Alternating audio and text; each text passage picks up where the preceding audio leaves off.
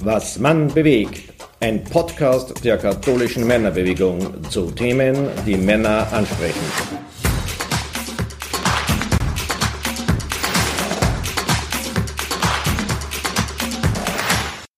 Hallo, liebe Hörerinnen und Hörer. Willkommen zu einer neuen Podcast-Folge. Mein Name ist Klaus Mastallier, Referent in der katholischen Männerbewegung.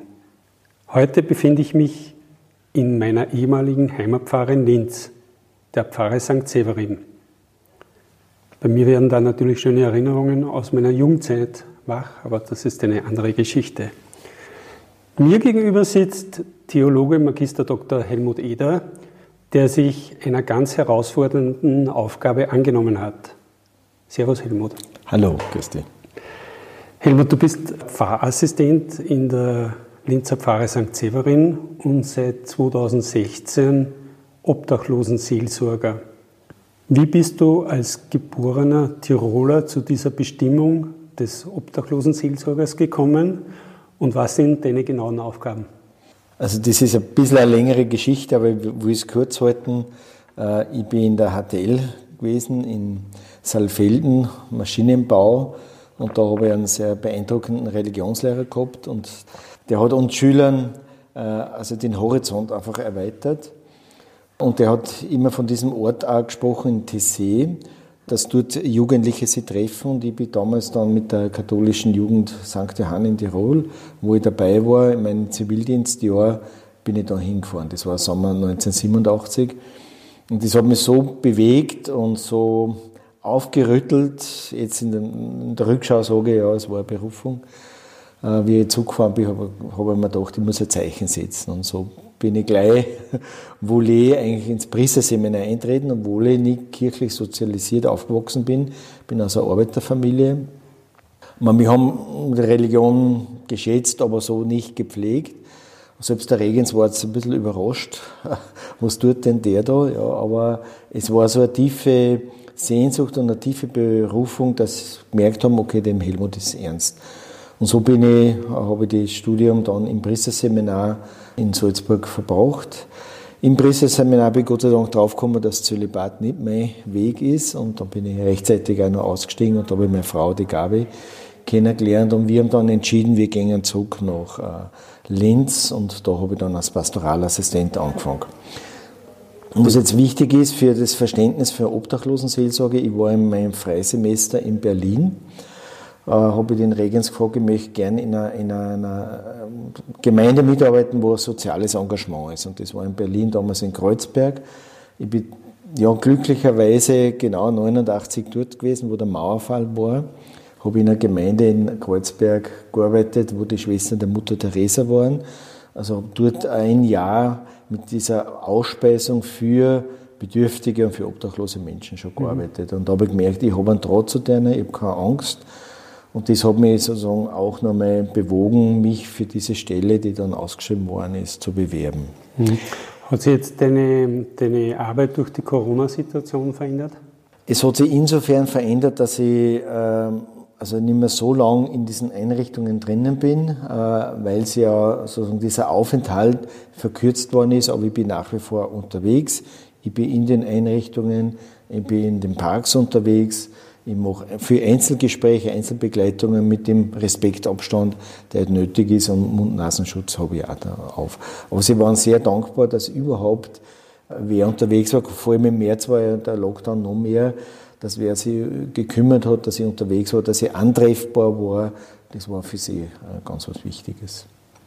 Geschätzte 4,1 Millionen Menschen sind es, die in Europa obdachlos sind. Allein in Österreich gibt es ca. 23.000 Mitbürger, die entweder keine eigene Wohnung haben oder obdachlos sind. Und viele Menschen sehen leider, muss man sagen, in einem Obdachlosen nur Arbeitsscheuer oder Schmarotzer. Mhm. Doch hinter jedem Menschen auf der Straße steht ja ein Schicksal auch. Gibt es eigentlich so Muster oder Vorzeichen, wann und warum Menschen obdachlos werden? Also Muster gibt es nicht. Es gibt jedes einzelne Schicksal äh, hat auch was Individuelles. Äh, aber wenn man die Kupfermucken einmal wirklich bewusst liest, äh, das ist die einzige Straßenzeitung in Österreich, wo die Betroffenen selber schreiben und das sind oft sehr berührende Geschichten.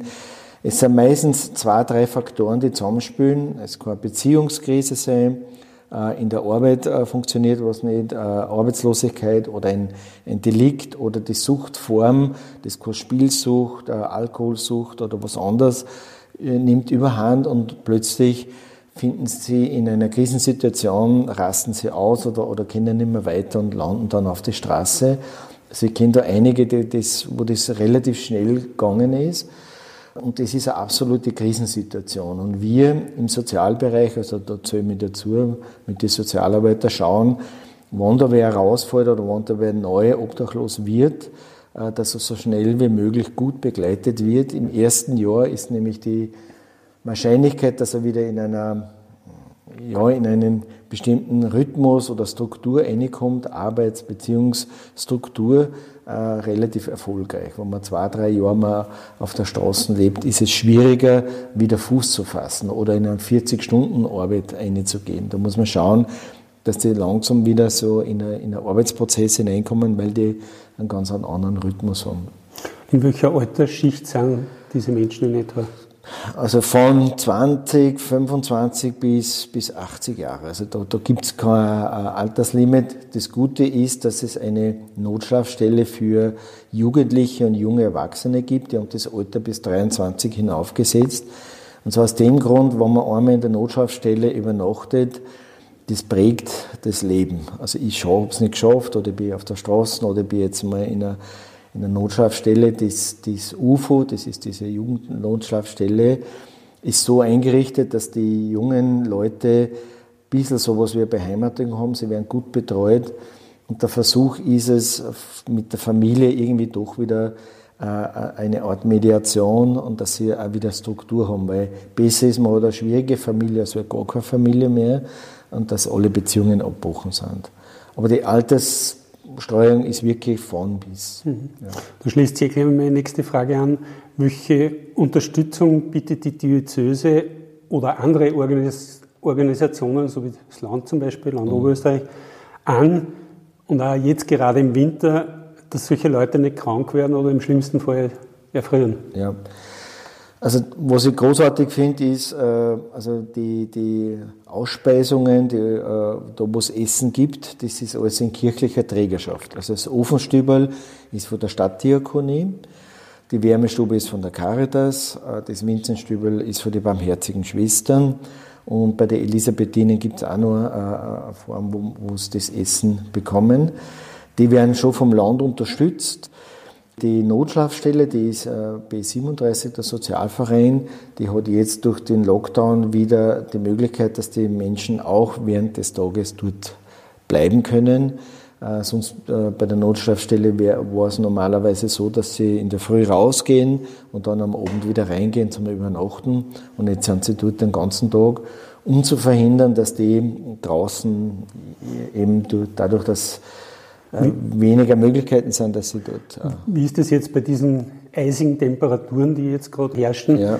Was schätzt du, wie viele Leute sind da in Linz, die wirklich draußen schlafen? Also von den obdachlosen Streetworkern, mit denen ich viel auch zusammenarbeite, die auch unterwegs sind, sagen so, es ist 60 bis 70 Leute, die wirklich draußen schlafen. Rough Sleepers nennt man die. Okay. Ähm, da kommt oft dazu, dass, sie, äh, dass diese Personen nicht in einem geschlossenen Raum sein können. Also selbst wenn die ein Angebot haben, die haben Panikattacken, die sind das nicht mehr gewohnt, die können einen anderen schwer aushalten und deshalb schlafen sie lieber äh, in den öffentlichen Plätzen oder in ähm, Busbahnhof oder in Garagen, wo sie halt Zugang finden. Die Streetworker wissen, wo die Orte sind. Sie versorgen sie mit Decken oder Getränke, äh, aber man hat die im Blick und sie halten erstaunlich viel aus. Und einer hat mir schon gesagt, wenn du einen guten Schlafsack hast und irgendwie windgeschützt bist, macht, er, macht einem das nichts aus. Auch Minusgrade. Ja. Also das ist erstaunlich, äh, wie, was für eine Überlebenskräfte die oft haben. Äh, ich bewundere die, mit was für einer Art und Weise die auch sozusagen auch wirklich dieses Leben meistern. Die Politik bedeutet immer, dass es in, in Österreich ein gutes soziales Netz gibt. Welche Chancen haben obdachlose Menschen wirklich, wieder zurück in die Gemeinschaft zu finden? Und gibt es da Unterschiede, Unterschiede zwischen Männern und Frauen? Das sind zwei Fragen. Die, die erste, also ich, ich sage auch, das soziale Netz ist wirklich gut, auch in Oberösterreich, in Linz. Also wir haben viele gute Einrichtungen, also Wiederbeschäftigung, Wiedereinstieg, da ist zum Beispiel die AG Obdachlose sehr gut, mit dem Kupfermuckenverkauf ist so eine erste Form, wieder eine Struktur zu kriegen. Die müssen sie irgendwie bemühen, dass sie auf die Straßen stellen, das zu verkaufen. Die kriegen nämlich die Zeitungen nicht gratis, das wissen viele nicht, sondern müssen die kaufen. Und durch die, also wenn sie 30 Stück kaufen, kostet es 30 Euro und erst wenn sie 15 verkauft haben, sind es Bare. Also das heißt, da müssen sie eine gewisse Geschäftstüchtigkeit. Dann gibt es den Trödlerladen, das ist auch so eine Form, wie sie wieder einsteigen mit Arbeitsmarktservice, es ist abgesprochen, ja, der bemüht sich, der kann wieder Fuß fassen. Dann gibt es Übergangswohnungen, äh, Notschlafstellen, äh, dauerhaftes Wohnen, da ist die AG auch sehr, oder das B37 gibt es eben diese Wohnformen, die relativ günstig sind. Caritas gibt es auch Krisen- und Übergangswohnungen. Also wenn wer bereit ist, äh, gibt es eigentlich viele unterstützende Hände oder äh, Einrichtungen und wir arbeiten zusammen, dass sozusagen der, derjenige oder diese Personen auch gut gestützt oder gestützt sind. Oft ist halt die Voraussetzung, das macht schwieriger, dass sie sich ihrer Suchtkrankheit, wenn die da ist, auch stellen und dass sie von dieser Krankheit auch äh, in irgendeiner Weise geheilt oder befreit werden. Sonst ist es schwierig, da ist oft so eine, eine Schleife, dass sie immer, immer wieder da reinfallen. Ja. Das, das wissen sie vom Kopf her. Oft sind so äh, Tagessituationen oder, oder schwierige äh, emotionale äh, Dinge, die auf einmal äh, kommen und dann fallen sie oft wieder, wieder in das zurück. Ja. Ja. Aber es wird niemand äh, fallen gelassen. Es ist da eine Bereitschaft da zu stützen, unterstützen und zu fördern. Ja, verstehe. Ja. Kann eigentlich die KMB als Organisation, wo wir uns ja für die Anliege der, der Männer sozusagen stark machen, könnten wir da was beitragen, um diese Not auch zu lindern? Also Indirekt kann man immer was beitragen, indem man zum Beispiel diese Einrichtungen Sachspenden oder Spenden zukommen lässt. Direkt kann man, was weiß ich, beim Helpmobil, das ist auch eine gute Einrichtung seit fünf Jahren, dass die medizinische Basisversorgung, auch wenn man keine E-Card hat, gewährleistet ist. Die ist am Montag und am Freitag steht ja am Domplatz, das Helpmobil, immer mit Arzt und Sozialarbeitern und Caritas-Mitarbeiterinnen äh, dass die da sozusagen eine medizinische Basisversorgung, die versorgen wir zum Beispiel mit Schlafsack, und zwar gute Schlafsäcke, ja, oder gute Unterlagsmatten oder, äh, oder gutes Wintergewand. Ähm, also da, da gibt es Möglichkeiten, da finanziell oder, oder äh, direkt, wo man Schlafsäcke hinbringt, da, da was zu machen. Äh, sonst ist einmal die Möglichkeit, wenn man mal sich mehr engagieren will, einmal ehrenamtlich einmal in, was weiß, in der Wärmestube oder im Vinzenzstüberl oder so mal ehrenamtlich mal sagen, ich möchte mal einen Tag da bei der Ausspeisung dabei sein, ja, da mithelfen. Oder auch bei den äh, die, die Ofenstüber sind immer um, um Ehrenamtliche und da muss man nicht evangelisch sein, sondern wenn man engagiert ist, einmal sagen, ich, ich möchte da einfach mal ein Gespür zu kriegen, ist das was für mich, wie ist das, wie geht es mir da, wenn ich so einen ganzen Tag Menschen das Essen gebe oder, oder, oder ihnen eine Zuwendung gibt. Ein guter Tipp für unsere KMBler. Ja. Hast du persönlich das Gefühl, dass diese gestrandeten Personen noch irgendeinen Glauben haben? Also Glauben an sich selbst oder Glauben an Gott? Also ich bin überrascht, wie, wie religiös die eigentlich sind. Also es gibt ganz wenige, die so vehement das abstreiten, dass es überhaupt einen Gott gibt. Also ich habe wahnsinnig tiefe, äh, berührende Gespräche schon geführt also sie öffnen sich, wenn sie merken, ich bin weder der Moralapostel oder so, wie das richtige Leben geht. Sie haben oft sehr innige Christus- oder Marienbeziehungen. Äh, das teilen sie dann mit mir. Oft vorgesehen, ob ich für sie beten soll oder eine Kerze anzünden, sind sehr dankbar. Also die, die, Religion, der Halt, der Jesus, die Bibel ist ganz was äh, Elementares. Ich habe einmal öfters dann gefragt, warum geht sie dann nicht in die Kirche oder zum Pfarrer? Ja, warum redet sie dann mit mir? Sagen sie, äh, da trauen sie sich nicht, das ist schambesetzt. Sie wissen schon, dass sie eine, in eine Gemeinde gehen könnten, aber so, so, wie ich ausschaue, traue ich mich nicht. Also die Armut hat viel mit, mit Scham zu tun. Und sie sagen, sie öffnen sich deshalb mir, weil ich zu einer gehe. Ja. Sie gehen einem Pfarrer, wann, wenn sie Geld brauchen, aber nie, wenn sie nicht auf die Idee kommen, dass man mit dem auch über ihre Befindlichkeit oder was ihnen am Herzen liegt oder was sie bedrückt, redet. Ja. Das finde ich äh, für uns als Kirche interessant. Ja. Also wenn man hingeht, öffnet sich da was und, und, und ich mache auch Begräbnisse von denen äh, und, und das sind immer sehr berührende Arten des Abschiednehmens. Ich, ich sage gerne, ich lade sie aber ein, kannst du noch was dazu sagen zu dieser Person? Ja. Und da kommen oft so berührende Dinge, also das bewegt mich äh, oft, ja, mit was für einer Liebe oder liebevollen Ort, der die Person charakterisieren und wie, wie felsenfest sagen, Mann, wir sehen uns wieder, ja, und dann trinken wir eine halbe oder dann, dann feiern wir gescheit, ja, und ich weiß, du bist jetzt beim, beim Papa oder beim himmlischen Vater, ja, also das ist so, so glaubwürdig, so, so, so geerdet, ja, und aber sehr, sehr äh, spirituell, würde ich sagen, ja. Du hast jetzt eher Stichwort gesagt und ich nehme an, dass du durch deine Arbeit und den unterschiedlichsten Schicksalen einen enormen psychischen Druck ausgesetzt bist. Wie verarbeitest du deine Erlebnisse und wo sind deine Kraftquellen für neue Energie? Ja, ja äh, ich muss sagen, ich, ich wäre aber oft sehr beschenkt. Ja. Also das ist, wenn es nur Belastung wäre, würde ich nicht so äh, gern diese Arbeit machen, weil wenn sich ein Mensch mir öffnet und merkt, ich höre wirklich zu, bin ich, bin ich oft bereichert, wie, weil ich frage oft, wie schaffst du das? Ja? Wie, wie kriegst du das hin? Wie, dass du sozusagen keine Fixe, dass du keine Dusche mehr hast, dass du kein warmes Bett mehr hast, dass du deine Kinder nicht mehr siehst. Ja? Lass mich ein bisschen teilhaben an dem, wie du das, und da bin ich oft erstaunt, wie, wie, wie positiv oder wie kraftvoll sie das bewältigen. Ja. Und ich gehe oft wirklich bereichert und beschenkt von Gesprächen weg. Ich bin eher nur so der, der wirklich zuhört, ohne, ohne zu werten. Also das ist was Wechselseitiges. Ähm, und die Kraftquelle ist für mich, äh, ich bin ein Mensch, der sich gern bewegt, das ist mein Sport, ich mache Triathlon und Marathon, ja, ich bin gern draußen. Jetzt in der Lockdown-Phase ist das sowieso eine Norm, ganz was Wichtiges. Ja.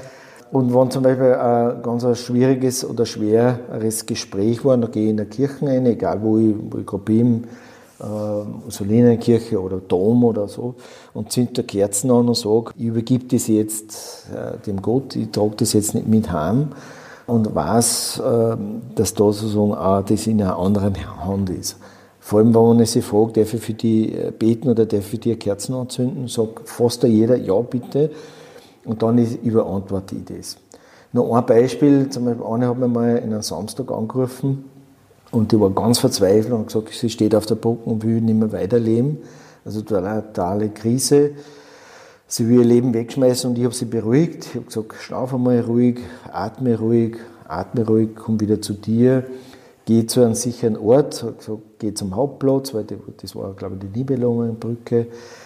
Und dann hat er gesagt, jetzt ruf bitte die 142 und die Telefonseelsorge, die haben Zeit für die, ich bin mit meiner Familie äh, zusammen.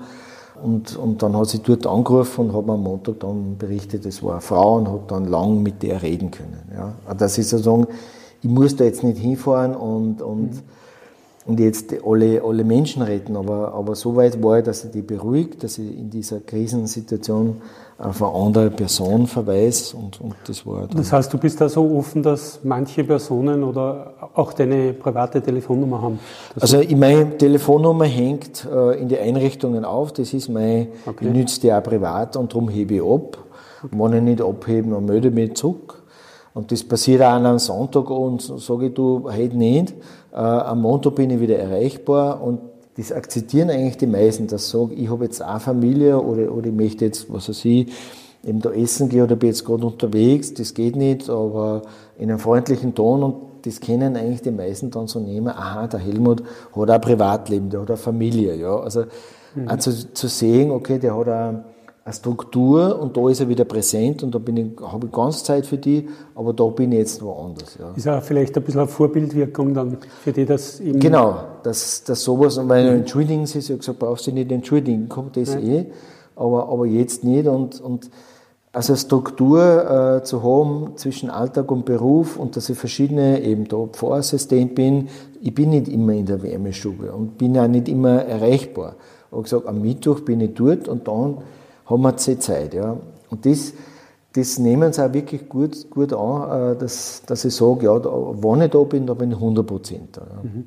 Also das heißt immer auch solche Kraftquellen sind für dich ganz wichtig, eben die Gespräche, der Sport, ja. Laufen und so weiter. Genau. Und eine gute Struktur zu haben äh, zwischen Familie, Freizeit und Beruf, das glaube ich kriege ich ganz gut hin, bin innerlich ganz gut strukturiert. Darum mhm. sage ich, kostet mir das nicht so viel Kraft, wie es vielleicht scheint, äh, weil ich bin nicht jeden Tag am Bahnhof. Aber wenn ich weiß, ich fahre mit einem Zug, zum Beispiel jetzt nach Wien, weiß ich, es kann sein, dass ich zwei, drei Leute am Bahnhof treffe.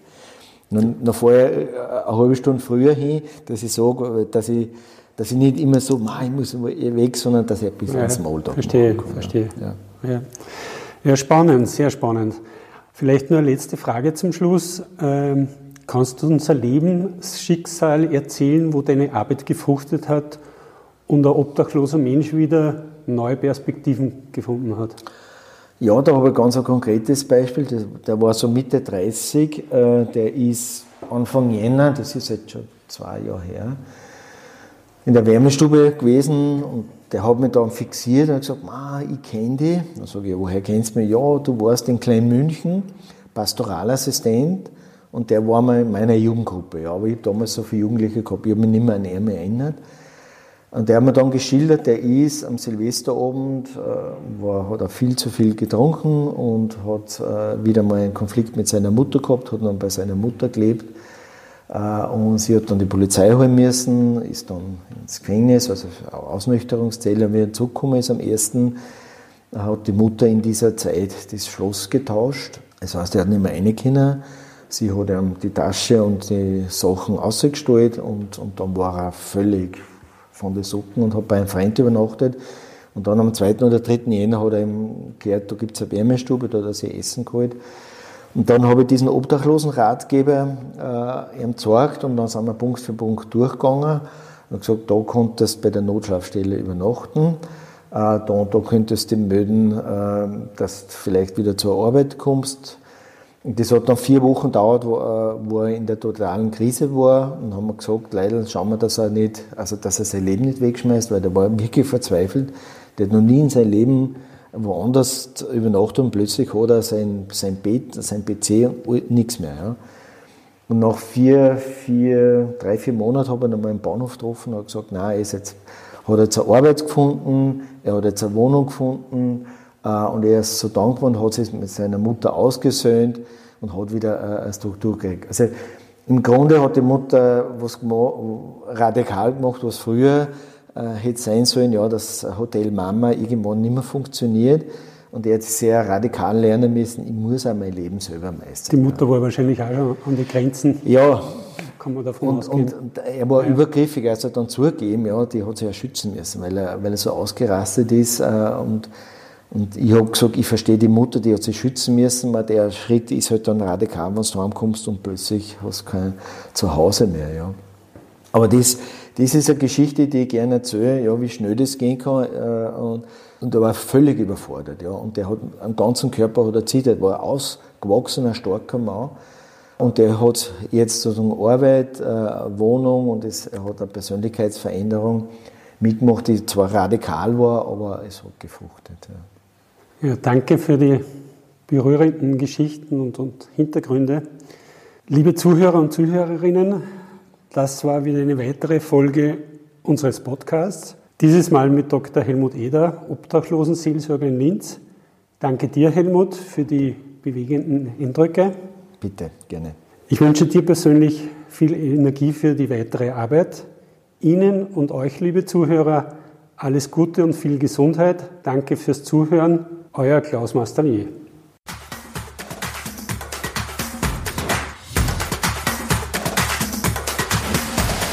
Danke fürs Zuhören. Bis zur nächsten Folge Was man bewegt. Euer KMB Podcast Team.